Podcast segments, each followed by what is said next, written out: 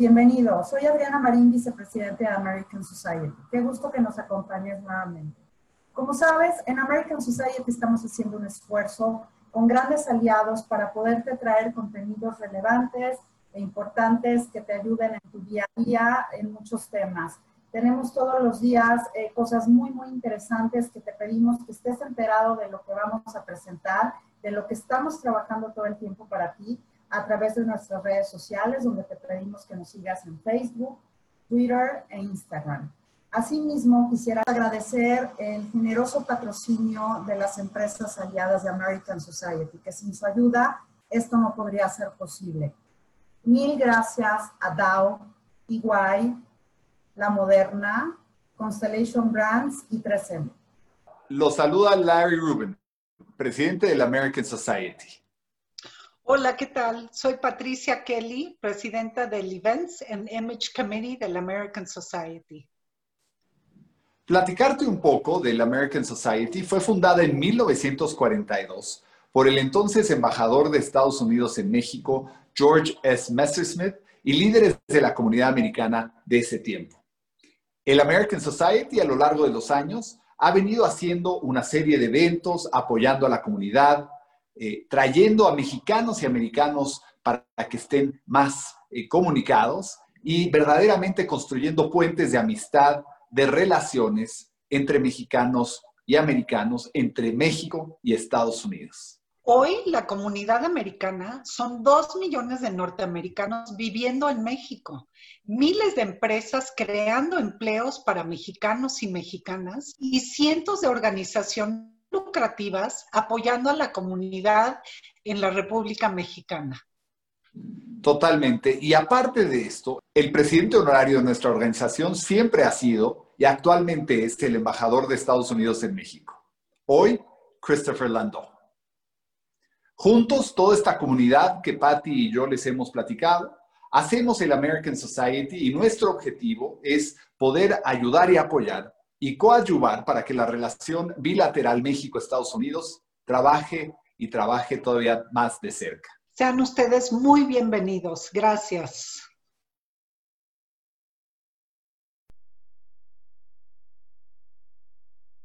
Yo soy Lizzy Peña y estoy encantada de estar, tener con nosotros a la doctora Flor Luna.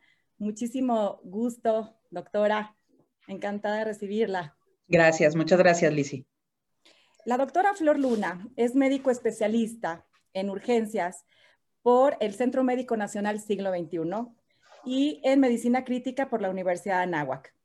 Gerente de Salud Ocupacional de DAO para la región norte de América Latina. Y actualmente está en el Comité de Crisis de la región norte de América Latina por la crisis sanitaria de COVID que estamos viviendo. Y en esta ocasión, la plática, la charla que vamos a tener con la doctora Luna se va a tratar del estatus actual del COVID-19 en México eh, el tema de la actualización de las vacunas y la nueva cepa de COVID-19. Bienvenida, doctora. Adelante. Muchísimas gracias, eh, por la introducción. Eh, muchísimas gracias de nuevo a The American Society of Mexico por la invitación en, esta, en este panel de, los Viernes de Salud. Muchísimas gracias a la audiencia por, por estarnos escuchando, ¿no? Es muy importante que estemos eh, bien informados de esta situación. Entonces, vamos a empezar la, la presentación. Les voy a compartir eh, alguna información que, que, pues es muy de utilidad para todos y que posteriormente tendremos este, por ahí alguna sesión de, de preguntas. Eh, Listo.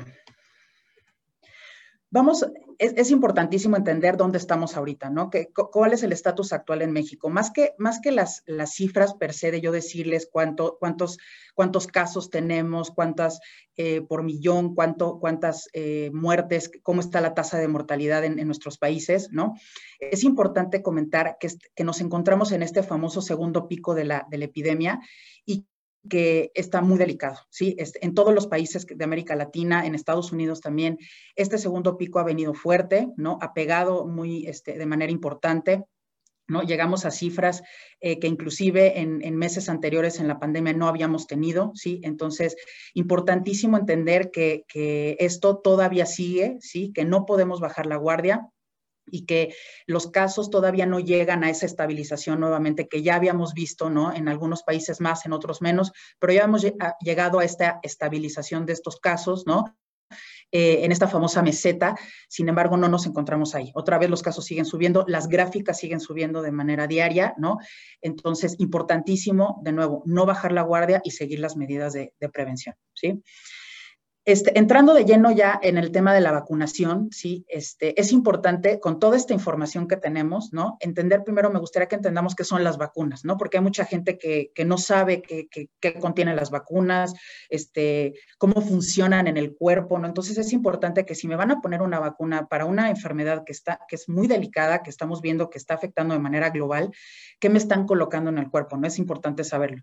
Entonces, las vacunas es una, literal, es una preparación que está destinada para generar inmunidad contra una enfermedad. Es bien importante, y lo van a escuchar mucho de mí decir, que, que las vacunas eh, controlan las epidemias, ¿sí? O sea, no, los tratamientos desafortunadamente no logran erradicar las enfermedades, pero las vacunas sí logran erradicar las enfermedades. Por eso es importantísimo que nos, coloquemos las vacunas para así las enfermedades que vayan surgiendo podamos en algún futuro, en, años, ¿no? Poderlas erradicar. Esto no se erradica inmediatamente, se tarda muchísimo tiempo. Habíamos logrado, les doy el ejemplo de, por ejemplo, de la, de la viruela, les doy el ejemplo del, del sarampión, habíamos logrado erradicar ese tipo de enfermedades gracias a las vacunas. Entonces, importantísimo eh, eh, la aplicación de, estas, ¿no? Entonces, ¿qué, componentes tienen? ¿Qué, ¿De qué están hechas las vacunas? ¿no? Número uno, este, todas las vacunas, ¿sí? Todos los componentes eh, que tienen en, su conjunto, en su, totalidad, están hechas para garantizar que, no causen la enfermedad para la cual fueron destinadas a evitar. Y dos, que sean eficaces, ¿no? O sea, que sean seguras y que sean eficaces. Entonces, para eso todos los laboratorios, todos los, los fabricantes de las vacunas, esos son los, los puntos más importantes que se tienen, ¿no? La eficacia y la seguridad, ¿sí? Entonces, lo primero que tienen es un antígeno. ¿Qué es esto? Esto es una forma muerta del, patógeno, es decir, del, microorganismo a la cual tenemos que atacar, ya sea un virus o una bacteria, ¿no? Hablemos específico del COVID, ¿no? Entonces, las, vacunas del COVID traen una parte del COVID que está inactivado, que no causa la enfermedad, ¿sí? Pero que nos sirve el cuerpo para reconocer ¿sí? Y combatir esta enfermedad en el futuro, crear una respuesta inmune, o sea, crear una cascada de inmunidad para poder este, combatir esta enfermedad y evitarla. Traen estas sustancias que se llaman adyuvantes, ¿sí? Que ayudan a incrementar esta respuesta a las defensas, ¿no? Así facilita, pues, obviamente la acción, ¿no? Necesita un, este, algo que las ayude a, hacer efecto mucho más rápido, ¿no?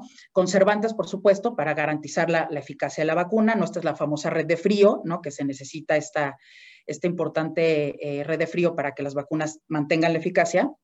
Y estos estabilizantes, ¿no? Que son, que protegen la vacuna durante su transporte, el almacenamiento, ¿no?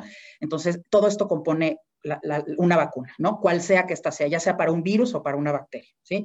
Entonces, ¿qué pasa? Ya nos pusieron la vacuna y cómo funciona. Entonces, nuestro sistema inmunológico, ¿sí? Está compuesto de células, de proteínas, ¿sí? Eh, produce anticuerpos específicos para esa enfermedad es literal es una llave. Imaginémonos una llave y cada cerradura tiene una llave específica que solo abre esa, esa puerta. Lo mismo sucede con las vacunas, ¿sí? Este, el anticuerpo que produce es específico para esa enfermedad, ¿sí? Entonces, cuando nos, nos, nos exponemos a esa enfermedad, el cuerpo este, entiende que ya estuvo en contacto con ese virus y empieza a crear esta, sistema, este, esta respuesta inmunológica y detiene la enfermedad y previene la, la enfermedad, ¿no? Entonces, eh, es importante entender que las vacunas per se no causan la enfermedad. O sea, la gente, por ejemplo, les voy a dar el ejemplo de la, de la influenza, ¿no? Hubo mucha gente que pensó, es que yo con esa vacuna me enfermo y me dio influenza. No es que te pueda dar influenza porque otra vez el patógeno que está dentro de la, de la vacuna está inactivado, es decir, no te causa la enfermedad, sino que te causa efectos adversos que, que, todas las vacunas este, causan, ¿sí? Alguna, o la mayoría de las vacunas causan, no todas, pero sí la, la mayoría. Entonces, algunas vacunas se inyectan, ¿no? De manera intramuscular, que eso es lo, más común, pero hay otras que se ingieren vía oral y otras inclusive se nebulizan por la nariz, se, se, respira, ¿sí? Pero la mayoría son intramusculares. Entonces, ¿qué pasa? Que ya me la pusieron y ¿qué, qué, son estos anticuerpos? Ya de ahí que sigue, ¿no? Entonces, es, eh, los anticuerpos es una proteína, literal, este, que tenemos dentro del sistema inmunológico. Nuestro sistema inmunitario produce estos anticuerpos que son proteínas, ¿sí? Eh, cuando detecta un antígeno, cuando detecta un microorganismo externo, empieza a crear anticuerpos, ¿no? Para, para empezarlo a atacar. Entonces, estos antígenos son moléculas muy grandes, vean la, imagen de la, de la izquierda, ¿no? Son moléculas bastante grandes que están en todas las superficies de todas las células, de cada uno de los virus, de los hongos, de las bacterias, todos tienen estos anticuerpos, perdón, el antígeno. Y cada anticuerpo que nuestro, que nuestro sistema inmunológico produce necesita ser específico para ese antígeno, necesita ser la llave para que se pueda entrar a la célula y crear inmunidad. Eso, para eso están creadas las vacunas. Las vacunas se crean con esa llave específica para poder ingresar ese antígeno protegido que está inoculado, es decir, no, no causa la enfermedad, se mete a la célula y ahí empieza otra vez a, a reproducir un sistema, una respuesta inmunológica de manera masiva, ¿sí? Entonces, ninguna vacuna nos va a causar la enfermedad para la cual fue creada, ¿sí? Sin embargo, sí nos puede causar algunos efectos adversos que son bastante manejables. Ya, ya, ya hablaremos de eso un poquito más adelante, ¿sí? Entonces, ¿qué pasa con, con el tema de las vacunas que ahorita estamos viendo con, con, con las vacunas de COVID, ¿no? Hay, hay vacunas y, mucho de esto se ha visto, eh, hay muchas noticias, ¿no? hemos visto en los medios de comunicación que las vacunas están hechas de, una cosa que se llama ARN mensajero, ¿no? Entonces uno escucha ADN o ARN y hay un mito muy fuerte que la, que la gente está pensando que eso me cambia mi ADN, ¿no? Eso modifica mi ADN que tengo yo, mi material genético que tengo, ¿no? Entonces, me gustaría eh, platicar un poquito de esto para que no nos quede ninguna duda de cómo actúan estas vacunas y por qué se llaman así, qué es lo que causa, ¿no? Entonces, ¿cómo actúa una vacuna que está hecha de, un ARN mensajero? Estas vacunas en específico, ahorita se las, voy a, se las voy a decir cuáles son hechas de este tipo de material, ¿no? Entonces, ¿qué pasa? Tenemos eh, la vacuna hecha de esta, de este material que se llama ARN mensajero, llega a la célula, sí, o sea, nos vacunan, va a llegar a la célula y le, y le dice a la célula, o sea, literal son instrucciones, es una receta que le dice a la célula cómo, cómo desarrollar una proteína que se llama S. ¿sí? Proteína S. Entonces le dice, mira, aquí están las instrucciones, empieza a fabricar y el cuerpo lo empieza a fabricar de manera masiva en todas nuestras células, ¿sí? Y ahí es donde empieza esta famosa respuesta inmunológica. O sea, empieza a levantar nuestro sistema inmunológico y empiezan a, este, a capturar estas copias y a multiplicarlas, ¿sí? Entonces, eh, se hace esta respuesta y ahí es donde cuando tú te acercas a, a ese antígeno, o sea, cuando te quiere dar la enfermedad, tu cuerpo recuerda, ¿sí? Y dice, no, esto, esto ya, yo ya lo tengo en el cuerpo, lo tengo producido y empieza, empieza a activarse el sistema inmunológico de la vacuna, de las células, y dice, no, no, no, no te va a dar, ¿sí? Te protege, ¿sí? Entonces, no tengamos temor de estas vacunas que están hechas con el famoso ARN mensajero que cambia nuestro ADN. Esto no es, no es correcto. Como ahí les puse, la realidad es que estas, estas vacunas son instrucciones, o sea, por eso se llama ARN mensajero, porque es una parte de que el ADN produce, ¿sí? Para que le dé las instrucciones al cuerpo de cómo crear estas proteínas para crear una respuesta inmunológica, ¿no? Nuestro cuerpo no puede cambiar el ARN este mensajero en ADN, es decir, el, el ARN mensajero no, no puede cambiar nuestro material genético, pero el material genético sí puede producir un ARN mensajero para que, cause, para que provoque estas, estas instrucciones para que el cuerpo actúe, ¿sí? Entonces, no se preocupen, esto no, no tiene ningún daño en su cuerpo, ningún daño en el material genético, esto es bien importante entenderlo. Entonces, ¿cómo podemos comparar alguna de las vacunas que tenemos ahorita que hemos estado viendo todos en, los medios de comunicación, ¿no? Las más importantes son las que estamos viendo ahorita, ¿no? Por ahí ya están empezando a, surgir otras más, ¿no? Johnson y Johnson también ya dijo que nada más este, tenía una sola dosis, también de pronto estamos viendo que este, las vacunas chinas están causando algún, algún tipo de, de, de, medios, ¿no? De, noticias, ¿no? Pero estas son las, las cuatro más importantes que tenemos ahorita, digamos, en la mayoría de los países del mundo, ¿no? Eh, y, y, quiero decirles, voy, a empezar primero con las que, la, la, de la Moderna y la de Pfizer y BioNTech, que son la, la, que ya les expliqué, que es el ARN mensajero y cómo, se, cómo, cómo funciona, ¿no? Estas dos vacunas son como ya les expliqué de cómo funciona, ¿no? Que, que el cuerpo, el, el, ARN mensajero recibe esas instrucciones y empieza a generar, ¿sí? Estas dos vacunas van a tener dos dosis, ¿no? Vean cómo las cuatro vacunas más importantes vamos a tener dos dosis, ¿sí? Eh, más o menos tres semanas 20 días entre cada una de las dos dosis, ¿no? Y la efectividad es muy buena, es muy alta, ¿sí?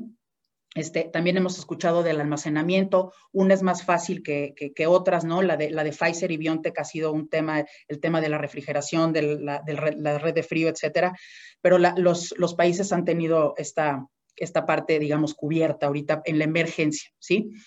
Eh, y las otras, la, que también viene muy fuerte es la de AstraZeneca junto con, con Oxford y este, la Sputnik 5, que es la, la vacuna rusa, ¿no?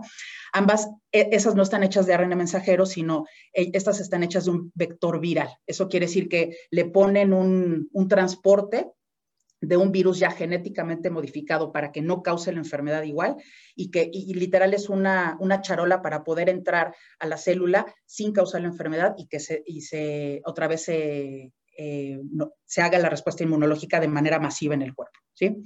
Entonces, eh, lo que les quiero eh, decir también con esto es que todas las vacunas que, estamos viendo aquí, la vacuna de Johnson y Johnson, las vacunas chinas que estamos viendo que, que, funcionan, ¿no? Este, son seguras, ¿no? Están, están este, pasando por los filtros que, que, está pidiendo la Organización Mundial de la Salud.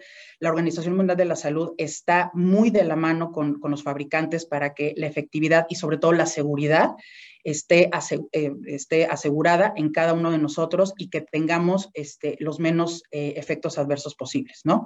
Por ahí yo sé que hemos escuchado en los medios de comunicación algunas noticias de tal persona le dio este, algún efecto adverso, otra persona otra, ¿sí? Pero no es que la vacuna cause per se esos efectos adversos.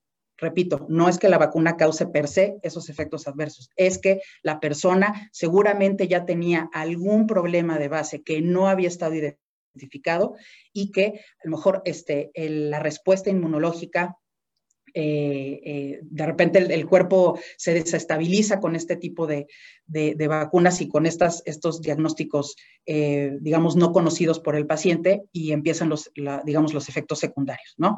Pero esto es lo mínimo, ¿sí? Este, realmente ha sido muy poco los, los efectos adversos tan grandes que han tenido las vacunas. Repito, las vacunas son seguras, están pasando por, por los filtros adecuados que es la Organización Mundial de la Salud, ¿no? Entonces, están siendo avalados por los organismos eh, de salubridad de cada uno de los países, ¿no? Una FDA, una COFEPRIS aquí en México. Entonces, tengamos esa confianza de que, de que están siendo evaluadas, de que están siendo de manera continua este, estudiadas para que nosotros nos la podamos poner cuando sea nuestro momento de manera segura y de manera, este, con, la tranquilidad de que no nos va a pasar nada más que algunos efectos adversos muy leves que con tratamiento lo vamos a poder sacar. Ahorita los, voy a mencionar más adelante. Es importante entender este, que cómo es el, sistema de, vacunación que está teniendo el, mundo, ¿no? No solamente México, algunos países, ¿no? Por, por, lo pronto ahorita como la, la, vacunación, la vacunación que estamos escuchando en los medios de comunicación de todos los países solamente es por emergencia. Es decir, el sector privado este, no puede intervenir en este momento porque todavía no hay una comercialización de ninguna vacuna. Es decir, no están como las otras vacunas que ya los médicos, las instituciones de salud públicas y privadas podemos comprarle a un, a un fabricante ¿sí? o a un distribuidor y las podemos empezar a poner en la población en general. Esto todavía no llegamos ahí. Solamente los institutos de salubridad de cada uno de los países ¿sí? están aprobando el uso de estas vacunas por la emergencia sanitaria en la que nos encontramos. Entonces, por lo pronto, no se va a poder comercializar la vacuna en ningún país del mundo hasta el momento. ¿sí? Esto es algo muy, muy este, cambiante, muy flexible, muy volátil. ¿sí? Hoy les estoy diciendo esto, a lo mejor mañana ya podemos comercializarlas, pero por lo pronto ningún país lo está haciendo porque únicamente están aprobadas para el uso por emergencia. ¿sí? Esa es la diferencia, porque a lo mejor decimos, bueno, ¿por qué no los países lo abren, ¿no? De manera general y a lo mejor el sector privado lo podemos comprar, ¿no? O sea, yo quiero comprarla, no importa lo que cueste, me la quiero comprar y me la quiero poner. Pero ahorita tenemos que entender que es paso a paso. Recordemos que estamos en una situación sin precedentes. Nunca antes se había desarrollado vacunas tan rápido como ahora, pero nunca antes se había pegado una pandemia tan fuerte de manera global, ¿no? Entonces tenemos que entender que ahorita es paso a paso. Primero vamos a ver este, la crisis sanitaria, entender y controlar ¿sí? esta, esta curva que se está creciendo, que ya vimos que sigue en crecimiento, ¿sí? con estas vacunas. Eh, sin embargo, están utilizadas y aprobadas únicamente por la emergencia. Entonces, por, por el momento, el sector privado no está, no está pudiendo intervenir en ningún país. Entonces, esto es importante comentarlo. Entonces, ¿cuáles son los efectos adversos? No, ahorita yo les puse el ejemplo de Pfizer, pero son ejemplos este, de los efectos adversos que son en la mayoría de las vacunas o que vamos a, ver en la mayoría de las vacunas, ¿no? Eh, Pfizer lo, dividió en, grupo etario, vean como de 18 a 55 y, de, y mayores de 56 años. No cambia mucho, pero vean cómo el, mayor es el dolor, o sea, el dolor en la zona de aplicación, ¿no? Nos va a doler así como nos duele la influenza, así como quien se ha puesto la vacuna de tétanos también duele, duele un poco la, la zona por ahí un día, dos días después, ¿sí? Un poco de fatiga, ¿no? De cansancio, esta sensación como de, cuerpo cortado, de fatiga, de, híjole, como que me quiero enfermar, ¿no? De alguna situación respiratoria y, dolor de cabeza, ¿no? A los mayores de 56 años vean cómo también el, porcentaje mayor del, efecto secundario, pues es el, el dolor, ¿no? En la zona de aplicación. Entonces, un poquito de las estadísticas, un poquito más abajo, nos dicen que el 45% necesitó medicación, ¿sí? Para tratar esos efectos adversos y el, el 74, por ahí un poquito arriba del 74%, presentó algunos de estos efectos secundarios, ¿no? Pero vean cómo no, no son tampoco efectos adversos que, que, no podamos controlar en casa, con un paracetamol, con algún, con algún medicamento que el, que el médico nos, nos, prescriba previamente, ¿sí? O que nos diga que lo, nos podemos tomar posterior a la vacuna. Entonces, es bien importante otra vez reiterar, las vacunas son seguras, las vacunas van a ser eficaces, ¿no? Eh, pero sí definitivamente entender que para que dejemos de seguir las medidas de prevención que ya todos conocemos, ¿no? Pero que siempre eh, vale la pena recordar que es el uso de cubreboca, la sana distancia, el uso de gel, eh, no, no vamos a poder dejar en el olvido este tipo de medidas. Este, porque ya nos empecemos a vacunar. Esto es bien importante. las medidas van a seguir y van a seguir un muy buen rato. Les puedo decir que todo este año y probablemente el próximo también. porque necesitamos al menos el 70% de la población de cada país para, para decir que estamos con una inmunidad de rebaño, es decir, ya la mayoría de, la población de ese país este, estamos inmunizados y entonces podemos eh, empezar a, a, pensar en dejar esas medidas, ¿no? Pero sí es importante que, que, en las expectativas que tenemos tengamos en mente que estas medidas preventivas llegaron para quedarse un tiempo más, ¿sí? Que ya, que ya las conocemos. Entonces, ahora sí, hablemos un poquito de las nuevas cepas, ¿no? ¿Qué pasa con estas cepas que ya han, este, han causado tanto revuelo en las redes sociales y en las noticias, ¿no? Este, es que ya con una cepa todavía no terminamos del problema con la primera y ya tenemos otras dos. ¿Qué, qué pasa, no? Entonces, es importante que sepamos que la Organización Mundial de la Salud, desde el inicio de la pandemia, siempre este, ha dado seguimiento a estos cambios que ha tenido el virus, ¿sí? Eh, con el tiempo. Entonces, esto no es nuevo para, para las instituciones de salud, para los científicos, porque se esperan siempre de los microorganismos. Es decir, los virus y las bacterias siempre sufren estas mutaciones. Entonces, eh, eh, yo sé que causa miedo, que causa este temor, decir, bueno, otra vez no terminamos de un problema y ya estamos con otro, me va a defender la vacuna esta con la nueva cepa, no, ¿qué, tengo que hacer, no? Entonces, en estas últimas fechas, los, científicos descubrieron dos cepas diferentes, ¿no? Una en, este, en el Reino Unido y la otra en África, ¿no? Sin embargo, estas dos cepas tienen una mutación en común, ¿no? Que ya, vieron cómo se llama, ¿no? N501Y. Esa es una mutación que tienen ambas cepas, que están en común, ¿no?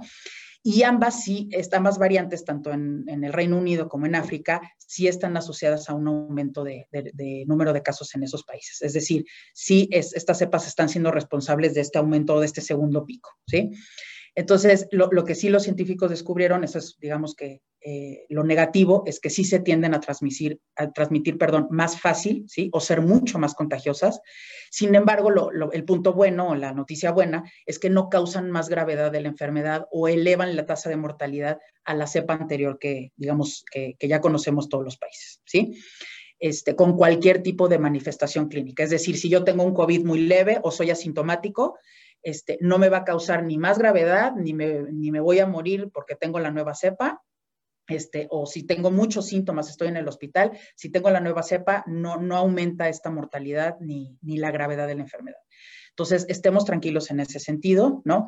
Ya, eh, la, la, directora de, de, estudios científicos de virus de, de, la Organización Mundial de la Salud ha dicho que todas las vacunas que están siendo este, producidas, que están, las que ahorita acabamos de, ver, ¿no? La de Pfizer y BioNTech, la de Oxford y AstraZeneca, la Sputnik, eh, la de Johnson y Johnson, todas deberían de proteger con las nuevas cepas y esto se está revisando de manera constante. Entonces, no nos preocupemos en ese aspecto de que este, me voy a poner una vacuna que en un mes no me va a servir porque ya cambió el virus, no se preocupen. Seguramente sí nos va a, a, este, a funcionar porque obviamente esto, otra vez, los científicos desde que están iniciando a realizar las vacunas, esto ya lo tienen en mente, que, los virus sufren mutaciones que hay que estar este, eh, también atacando, ¿sí? piénselo como un tratamiento.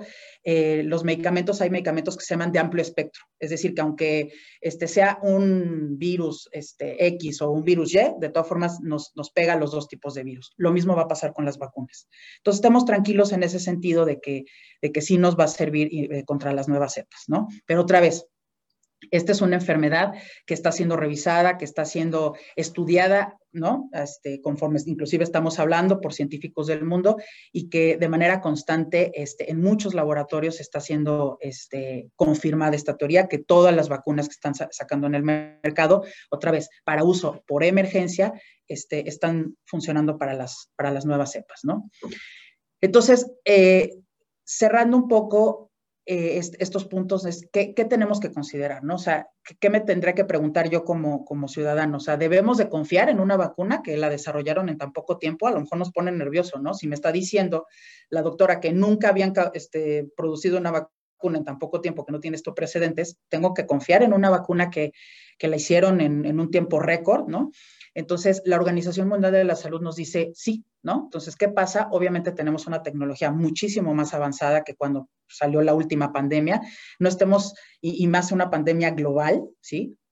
Este, dejen ustedes la, la, influenza, sino la última pandemia que fue el virus este, de la fiebre española, ¿sí? Se cuenta con una cantidad inmensa de recursos para este esfuerzo, ¿no? Esto es un esfuerzo en conjunto con muchísimos países, muchísimos laboratorios de, de, de todo el mundo están haciendo estas colaboraciones, entonces, eh, eh, no solamente recursos materiales, sino recursos también de conocimiento, ¿sí? Para hacer este tipo de, de biológicos y, y, ustedes lo puedan, y todos lo podamos utilizar de manera este, eficaz y sobre todo con la tranquilidad de que, va a funcionar, ¿no?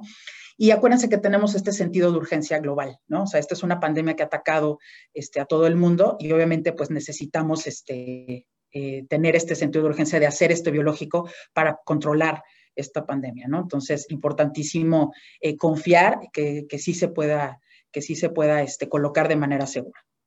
Entonces, ¿qué pasa? Ya lo platicábamos, ¿no? Ya me colocan la vacuna y ya, ya puedo dejar de seguir las medidas, ya me quito el cubreboca, ya puedo viajar, ya puedo, este, ¿no? Otra vez ir a ver a mis amigos, etcétera. Y la respuesta es ahorita no, ¿no? Porque lo que yo les comentaba, no podemos dejar las medidas hasta que al menos el 70% de la población esté vacunado. Necesitamos tener esta inmunidad de rebaño para que logremos esta eh, que, solamente eh, ya conforme pasen los años, que estemos la mayoría de las poblaciones ya vacunadas, eh, ya sea puntual o muy pocas personas cada año se, enfermen de, COVID, ¿sí? Como ya ahorita lo logramos con la influenza. Los, los, números de la influenza han bajado muchísimo porque cada vez más las personas de manera anual se colocan la vacuna. Entonces, también estamos viendo este, de manera constante si este tipo de vacuna se va a meter dentro de la cartilla nacional de vacunación, si, cada cuánto me tengo que colocar la vacuna, ¿sí? para que me siga teniendo esta, esta eficacia en el cuerpo. ¿no? Entonces es importantísimo que, que veamos esto paso a paso porque los, los, investigadores, los científicos están trabajando de manera continua para dar respuesta a todas estas preguntas que toda la población tenemos. ¿sí?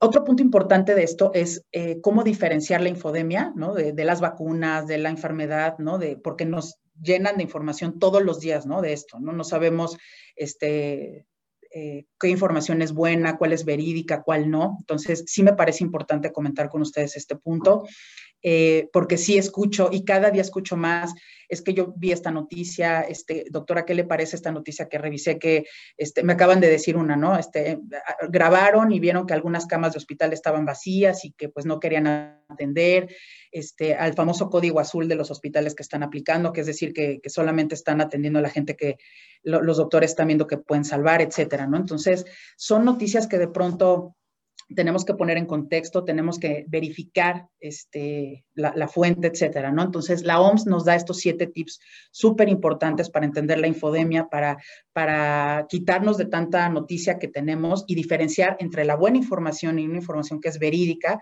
que nos sirve y nos va a ayudar a estar bien informados, y otro que nada más nos crea alguna, alguna este, niebla en nuestro, en nuestro punto de vista acerca de, este, de esta situación, ¿no? Entonces, el número uno es siempre revisemos la fuente, siempre revisemos la fuente, o sea, de dónde, cómo me llegó esa noticia, primero cómo y cuál es la fuente, ¿sí?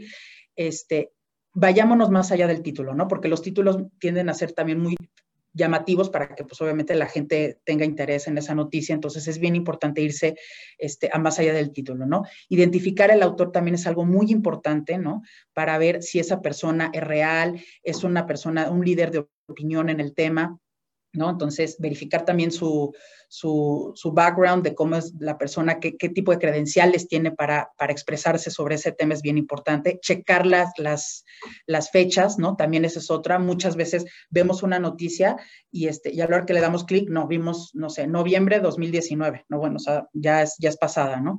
Este, y nos sale en el feed de, no solo de las redes sociales, sino de nuestros buscadores, ¿no? Y si es importante, ¿cuál es la evidencia? ¿no? ¿Cuál es la, evidencia que da soporte a esa noticia? O sea, de ¿cuál es la fuente oficial de donde está basada esa, esa, noticia? ¿no? Son fuentes oficiales como la, la, Organización Mundial de la Salud, como las secretarias de salud de cada país. Entonces, es bien importante entender ese, ese tipo de, de, este, de fuentes, ¿no? Y también checar nuestro, nuestro bias, o sea, nuestra, a lo mejor nuestra eh, tendencia a, a lo mejor ver la claridad y la objetividad de cada uno de los temas, ¿no? A lo mejor tenemos este, alguna situación en ese momento que me está causando no, una, una, visibilidad borrosa de, de, una poca objetividad en algún tema, ¿no? Entonces, bien importante también eso. Y por último, la Organización Mundial de la Salud nos dice, váyanse a un, a un checker, a un fast checker, a un rápido, una lista de chequeo, ¿no? En donde pueden este, revisar si esa, si esa noticia es buena, si es una buena información. Este, eh, la Organización Mundial de la Salud nos recomienda eh, este organismo que se llama International Fast Checking Network. Ahí podemos revisar cada una de las noticias este, y hacer este lista de chequeo para revisar si, si son verídicas, ¿no? Entonces es bien importante, sobre todo porque recibimos una cantidad de información inmensa todos los días de esta, de esta situación, no solamente del COVID, sino ahora ya de las vacunas, ¿no? Y por último, bueno, recordarles y reiterarles súper importante cuáles son los síntomas, ¿no? Este, desafortunadamente estamos en un punto en el que la, eh, de pronto no queremos eh, o no sabemos, ¿sí? Que, que, no queremos aceptar que tenemos COVID y decimos, no, es que nada más es gripa, o sea, nada más tengo un poquito de tos, un poquito de estornudo, un poquito de dolor de garganta, de verdad, no este, minimicemos síntomas, cualquier síntoma que tengamos, es muchísimo mejor hablarle al médico, este, ya sea que tengamos servicios de que vayan los médicos a nuestra casa o acudir a un médico particular para hacer una revisión rápida y de verdad dejar que el médico nos dé esa opinión eh, científica de decir, sabes que tú no eres sospechoso de COVID o tú sí eres sospechoso de COVID y hacernos la prueba, ¿no? A pesar de que solo tengamos un solo síntoma, muy poquito, a veces, este, no, pues llevo realmente tres días, no es tanto. Entonces, evitemos esta, no tengamos miedo a que nos digan tenemos COVID, porque si ustedes nos ponemos a, a ver, cada vez más gente conocida nuestra, cercana, se ha, se ha infectado de COVID, ¿no? Entonces, todos pensamos, a mí no me va a pasar, a mi familia no le va a pasar, pero sí pasa. Entonces, no minimicemos síntomas, por favor. Estemos este, atentos a qué síntomas tenemos no nosotros y nuestra familia también y acudamos al médico este, para hacer una revisión, ¿sí? Entonces, estos son los síntomas que, que, podemos presentar. Recuerden que el COVID no es que tengan que presentar todos los síntomas al mismo tiempo, sí, se puede presentar un solo síntoma, muy poco, o no se pueden presentar síntomas, o a lo mejor hay un, algo específico que, no se, que ya tengo dos días que no se me quita, o sea, me duele la espalda, no se me quita, no es muscular, no hice ningún esfuerzo, pudiera ser algún síntoma por ahí. Entonces, eh, de verdad, no minimicemos esto y, no nos automediquemos. Eso también es súper importante, ¿no? Los mexicanos tenemos mucha esa tendencia a la automedicación este, y ver cómo me, va con, con, la medicina que yo creo que es para la que sirve. ¿sí? No, no tapemos estos síntomas porque después puede salir muy caro. Entonces es muy importante eh, acudir a, nuestras, a, nuestras, a nuestros eh, servicios de salud para ser atendidos con tiempo. ¿no? Y pues no lo olvidemos, así quiero cerrar este, diciéndole, por favor, no se olviden de las medidas preventivas, no las podemos dejar, ahora más que nunca no podemos bajar la guardia. E, es importantísimo que cuando no tengamos que salir a nada, permanezcan en casa, por favor. Si pueden pedir súper, si pueden pedir este, alimentos, si pueden pedir eh, a lo mejor cosas locales, apoyamos a la economía este, de manera local y también nos protegemos. Entonces, por favor, ahorita no es el momento de, de visitar familiares que no hemos visto desde el inicio de la pandemia porque también nuestra familia puede enfermar. Entonces, por favor, permanezcamos en casa, sigamos todas las, medidas de, prevención, usemos el cubreboca bien colocado, ¿sí? Desde el tabique de la nariz, recordemos, hasta el mentón, ¿sí? No sirve de nada traerlo abajo de la nariz, este, en el cuello, en la frente, o sea, no sirve, por favor. Es, eh, eh, desafortunadamente el cubrebocas es un punto eh, que si lo usamos mal, nos perjudica. No es que no sirva, sino que no solamente no nos sirve, sino nos perjudica. Entonces, porque es una fuente de contagio y de infección, un foco de infección muy importante. Entonces, usemos bien el cubreboca. Los cubrebocas funcionan para evitar la transmisión a otras personas de, del COVID, ¿no? Y entendamos que también si, la, si nuestra familia, alguien en nuestra familia que vive con nosotros, tiene síntomas, tiene COVID, usemos todos cubreboca dentro de casa. O sea, sigamos estas medidas de prevención también dentro de casa. Esto es bien importante porque como que adentro de casa se nos olvida, bajamos la guardia y nos abrazamos, este, no, Entonces ahorita no es el momento, por favor, así evitamos la, transmisión, ¿no? Y cualquier síntoma, de verdad, cualquier síntoma otra vez, notifiquemos a nuestros servicios de salud de manera adecuada, ¿no? Así evitamos eh, complicaciones mayores que pues no, no queremos tener, ¿sale? Entonces, pues aquí me paro, eh, para saber si tienen alguna, alguna pregunta y respuesta, aquí para, para empezar este, con la sesión de preguntas. No, doctora, muy, muy interesante, muy concreto, muy amplio y abarcó muchísimas de, de las preguntas y las dudas que están teniendo, eh, la, sí que la mayoría de los mexicanos. Eh, mucho hablan de qué pasará una vez que se vacune la población de mayor riesgo y qué se entiende por mayor riesgo, porque son los de mayores de 70 años, los que tienen asma, los que están en la primera línea de, atención o también los que sufrieron un trasplante. Más o menos, eh, ¿qué va a pasar cuando se vacunen ellos y quiénes son los de mayor riesgo? Esa es una pregunta muy importante porque, este, número uno, quiero decirles otra vez, a lo mejor parece que estoy repitiendo, ¿no? Pero es muy importante que aunque se terminen las etapas de vacunación que cada uno de los gobiernos ya ha definido, ¿sí? Por, por grupo etario, ¿sí? No podemos bajar las medidas preventivas. O sea, ahí tenemos que seguirlas, ¿sí?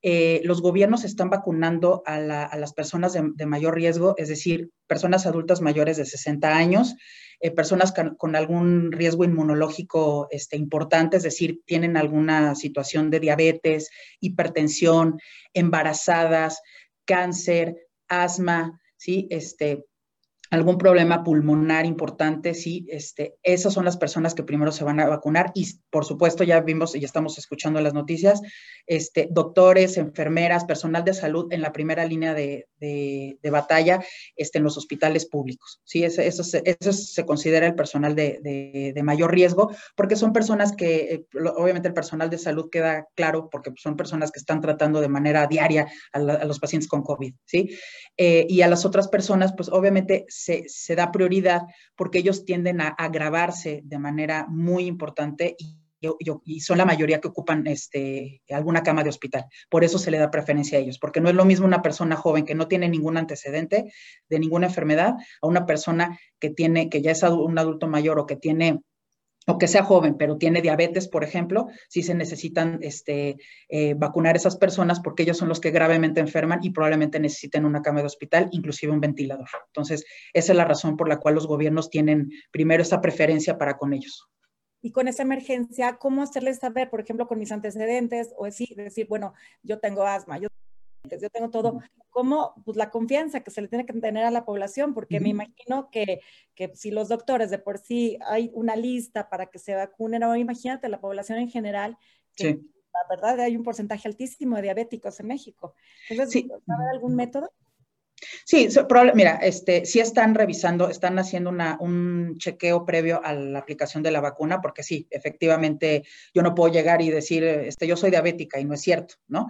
Este, eso también se, se, debe de tener la, la, responsabilidad social de cada uno de nosotros en decir, a ver, vamos a ser ordenados y si ya nos están diciendo cuál es el programa de vacunación, sigámoslo, ¿no? Pero sí definitivamente va a haber un, este, un screening, ¿no? Para, para saber este, cuáles son estas personas. Muchos de ellos ya están en las bases de datos de, no solamente de, los eh, institutos de salud públicos, sino también, por ejemplo, en las bases de datos de las aseguradoras, etcétera. Entonces, eh, importante, este, pues también, si yo tengo alguna condición de salud, demostrar, este, yo tengo asma, yo tengo esto, aquí está, este, tengo un informe médico de mi médico particular, que yo tengo esto, este, tengo, soy población de riesgo, ¿no? O sea, no, no es nada más llegar y decir yo soy población de riesgo, no. Sí se tiene que comprobar que obviamente tú tienes esa, una condición especial en la cual necesitas ser vacunado primero. Perfecto. Eh, ya que se aplicaron la vacuna, ya mencionaste que obviamente no bajar la guardia, seguir en guardaditos, mantenerse aislados, eh, más o menos como, como cuántos meses más. Por ejemplo, por alguna, me acabo de dar cuenta que yo tuve guardado y tengo antígenos altos, pero también nunca sabemos ni con la vacuna, si con antígenos, si son tres meses, si es un año, mejor es aplicar, porque en cada persona, me imagino, será distinto. Eh, la, razón de ser después es seguir cuidándonos, como lo mencionó. Así es, o sea, definitivamente este, eh, entender lo que ya, ya platicamos ahorita en la, en, la, en la sesión, ¿no? Para empezar van a ser dos dosis. Entonces, si a mí me aplican una dosis, vamos a pensar el primero de febrero, no es que el 2 de febrero yo pueda salir y ya estoy totalmente inmunizado y no me va a pasar nada. O sea, si me tose un paciente con COVID no me va a dar, probablemente sí me dé. Y eso es bien importante entenderlo. Hasta que yo tenga la segunda dosis es cuando el fabricante de la vacuna nos asegura el 95% de efectividad y no es que me vacunen y ya en ese momento este, ya esté totalmente este, inmunizado, ¿sí? Digo, es, cuestión de, horas y de días cuando ya estamos totalmente inmunizados, tampoco es este, eh, aislarnos 15 días o un mes o lo que sea, no. Pero, sin embargo, repito, eh, como tenemos que esperar a que la mayoría de la población ya estemos vacunados, necesitamos seguir las medidas preventivas. No es, no es que me tenga que yo que aislar en mi cuarto 15 días, ¿no? Pero si, o sea, si salgo, me tengo que poner cubreboca, tengo que seguir sana distancia, tengo que seguir esas medidas. Perfecto. Eh, la opinión que frente al hecho de que una gran cantidad de personas ha optado anticipadamente por no aplicarse la vacuna, no necesariamente por los fake news o por el ADN, sino porque eh, definitivamente no creen que tan rápido se haya eh, logrado un, progreso de, detección. ¿Cuál es su consejo? Sí, yo, yo sí les, le, insto a toda la población de verdad a, vacunarse, a buscar eh, segundas, terceras y cuartas opiniones en cuanto a las vacunas, ¿sí? Este, a, no, a no cerrarse a decir no sin antes entender, eh, ahorita digo, platicábamos de cómo funciona una vacuna de ARN mensajero, etcétera. O sea, para la tranquilidad, una buena comunicación, una buena información puede ser la tranquilidad y, puede ser ese cambio de, mindset de, de, la gente de decir, sí me vacuno, ¿no? Porque hay gente que, por lo que sea, creencias, lo que sea, no se quiere vacunar, ¿no? Pero eh, recordemos que esto es algo, otra vez, eh, yo sí les insto a vacunarse, porque de nuevo, todas las vacunas que están sacando con esta, con, para esta enfermedad están siendo revisadas minuciosamente por la Organización Mundial de la Salud y, un organismo mundial como, como, es, como lo son ellos, como es la OMS, no permitiría que, que saliera una vacuna este, que no fuera segura para la población. Entonces, de verdad, sí los insto a, a vacunarse y si tienen dudas, sí, levantemos la mano este, con, la gente que sabe, con la, con, con la gente este, o con los medios o con, las eh, instituciones de salud que saben y preguntemos, se vale preguntar, o sea, se vale ese diálogo abierto de, decir, yo tengo dudas, no, no, o sea, no sé qué tiene esta vacuna, recuérdeme, porque me dicen, no, no se ponga si tiene alergia pero alergia a qué si no, no sé qué contiene la vacuna, ¿no? La vacuna contiene, ya hablamos de algunos componentes, pero no hablamos específico de cada vacuna. Y esa información la tenemos los doctores. Entonces, de verdad, acérquense con los médicos, pregunten, se vale preguntar, pero sí es importante, eh, ya que yo tenga toda la información verídica y eficaz, entonces sí tomar una decisión informada. Perfecto. No, doctora, son héroes ustedes. Eh, Muchas gracias. ¿Cómo desinfectar adecuadamente el área de aislamiento donde estuvo una persona con COVID para que no haya riesgo de contagio para las personas que entran en esa área? Y también mencionando a los que recogen la basura, porque a veces también está el infectado, revuelven todo, ni avisan y también pues es un foco de infección. Sí, sí, mira, bien importante, me gustaría empezar, por ejemplo, con el tema de, las personas de la, de la, basura que nos, que nos apoyan, que también ellos son unos héroes, la verdad, este, junto con el personal de limpieza. Este, la verdad es que eh, tengamos esta responsabilidad social de que si tenemos este, inclusive las personas que no hemos tenido COVID dentro de nuestra casa donde vivimos, tengamos la precaución de los cubrebocas que vamos a desechar, pongámoslo dentro de una bolsa de plástico, amarrémosla y así este, tirémoslo en la basura comunitaria. Eso es bien importante, protejamos también a estas personas que al final del día también son personas que pueden este, contagiar, ¿sí? Entonces, eh, protejámonos todos, ¿no? Entonces, eh, eh, vamos a empezar así. Entonces, repito, todo lo que es lo que utilicé yo, porque ya lo voy a desechar, porque ya mi cubrebocas de tela, mi N95, mi KN95, lo que sea que yo estoy este, usando, ya, ya lo tengo que desechar, ya de plano este, terminó su vida útil, pongámoslo dentro de una bolsa, cerrémosla, ¿sí? Y así la, la dispongamos. Esa es la manera correcta de disponer ese tipo de situaciones.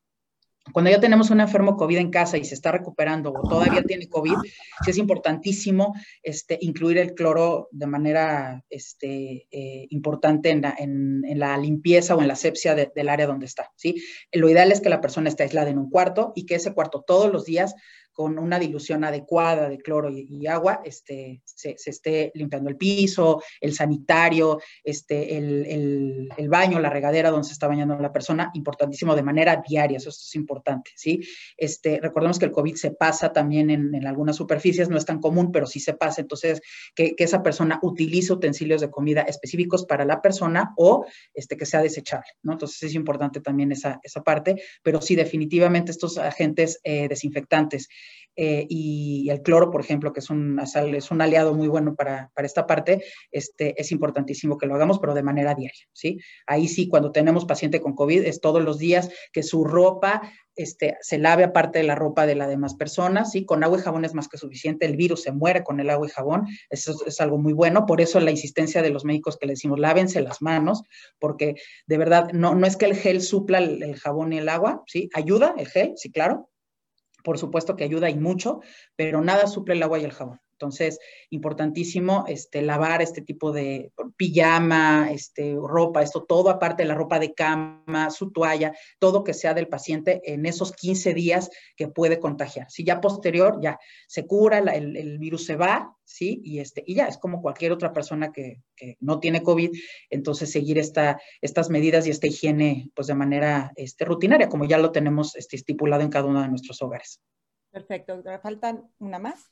Sí, sí, eh, Puede, puede existir, hay secuelas que duran mucho tiempo en algunas personas que no distingo. Hay personas que tienen 70 años, 75, que fueron fumadores, tienen diabetes y no tienen secuelas o no tienen, eh, no tuvieron síntomas. Y personas de 35 años, deportistas, no fumadores, ahorita tienen unas secuelas de falta de aire. Eh, ¿Qué podemos esperar también de estas variedades de atención a las secuelas de personas y medidas preventivas para no volver a recontagiarse. Las medidas preventivas son exactamente iguales que las que, todas las que nunca nos ha dado COVID. Eso es bien importante, ¿no? Yo siempre les digo a mis pacientes que yo he tenido con COVID, cuando ya afortunadamente los tenemos como recuperado, les digo, ahora imagínate que nunca te dio COVID. No, pero es que yo leí que tres meses, que seis meses, todavía no se entiende cuánto tiempo dura la inmunidad. Esto es bien importante.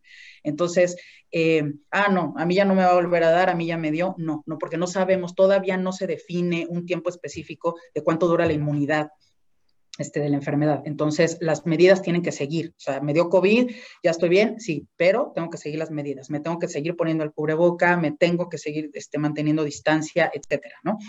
Eh, sí hay secuelas, eso sí, sí hay secuelas, eh, eh, las personas quedan con algunos síntomas, inclusive este, se ha visto que seis meses después todavía tienen estos síntomas, ¿no?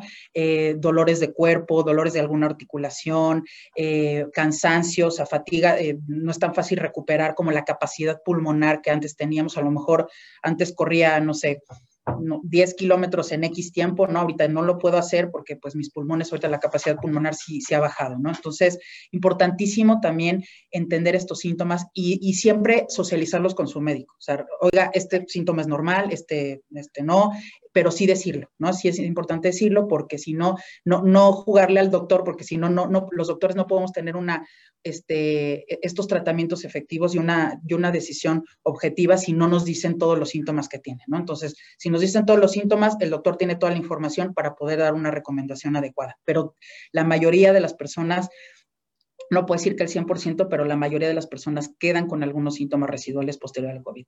¿sí? Desde otra vez dolores musculares, este, un poco de flujo nasal inclusive. Lo que nunca es normal es la fiebre. Eso sí, eso es un síntoma que no, por favor, eso sí se, se los quiero decir, no es normal. Si les da fiebre después de tener COVID, algo ahí y hay que revisar. ¿sí? A lo mejor no es que sea mismo COVID, pero pudiera ser alguna complicación que vino del COVID. Entonces, eh, la fiebre nunca es normal, pero hay síntomas que sí, sí permanecen inclusive hasta, como les digo, seis meses. Perfecto, doctora. A la fecha se tienen consideradas como 77 vacunas en proceso en 47 países distintos y 17 de ellas se encuentran en fase 3. Eh, y hasta el momento 7 han sido aprobadas por distintos países, por diversos países. Entonces, en el, como dice usted, que solo lo están manejando eh, por cuestión de emergencia el sector de salud, eh, ya cuando esto se libere, pues imagínense, 77 vacunas en proceso, pues podemos tener también más esperanza de que conforme esto vaya avanzando va a haber más opciones, más fáciles y a lo mejor con más eh, manera de, distribución, ¿verdad? Sí, este, definitivo. Este, pues definitivamente ha sido una conferencia que necesitábamos escuchar, que está muy actual, que resolvió muchas dudas y doctora, pues no tenemos más que agradecerle todo, aparte de su tiempo, el, pues, a final de cuentas, el estar en la línea de fuego y el estar eh, con pacientes y el estarnos eh, aconsejando, no hay palabras para hacerle llegar nuestro agradecimiento. Y de parte de la American Society, esperamos volverla a ver muy pronto. Muchísimas gracias, Lizzy. De verdad, este, muy, muy contenta de estar con ustedes. Muchísimas gracias por la invitación. Gracias a, nuestra audiencia que, nos está viendo, que nos está escuchando. Este, y recordémonos, no bajemos la guardia. Esa es la mejor manera de cuidarnos a todos, de cuidarnos al, personal de salud. O sea, si recordemos, si nos cuidamos nosotros, cuidamos a todos los demás. Entonces, no bajemos la guardia. Muchísimas gracias a ustedes. Gracias, doctora. Que les vaya muy bien. Muchísimas gracias, American Society, y nos vemos próximamente en otro Viernes de Salud. Hasta luego.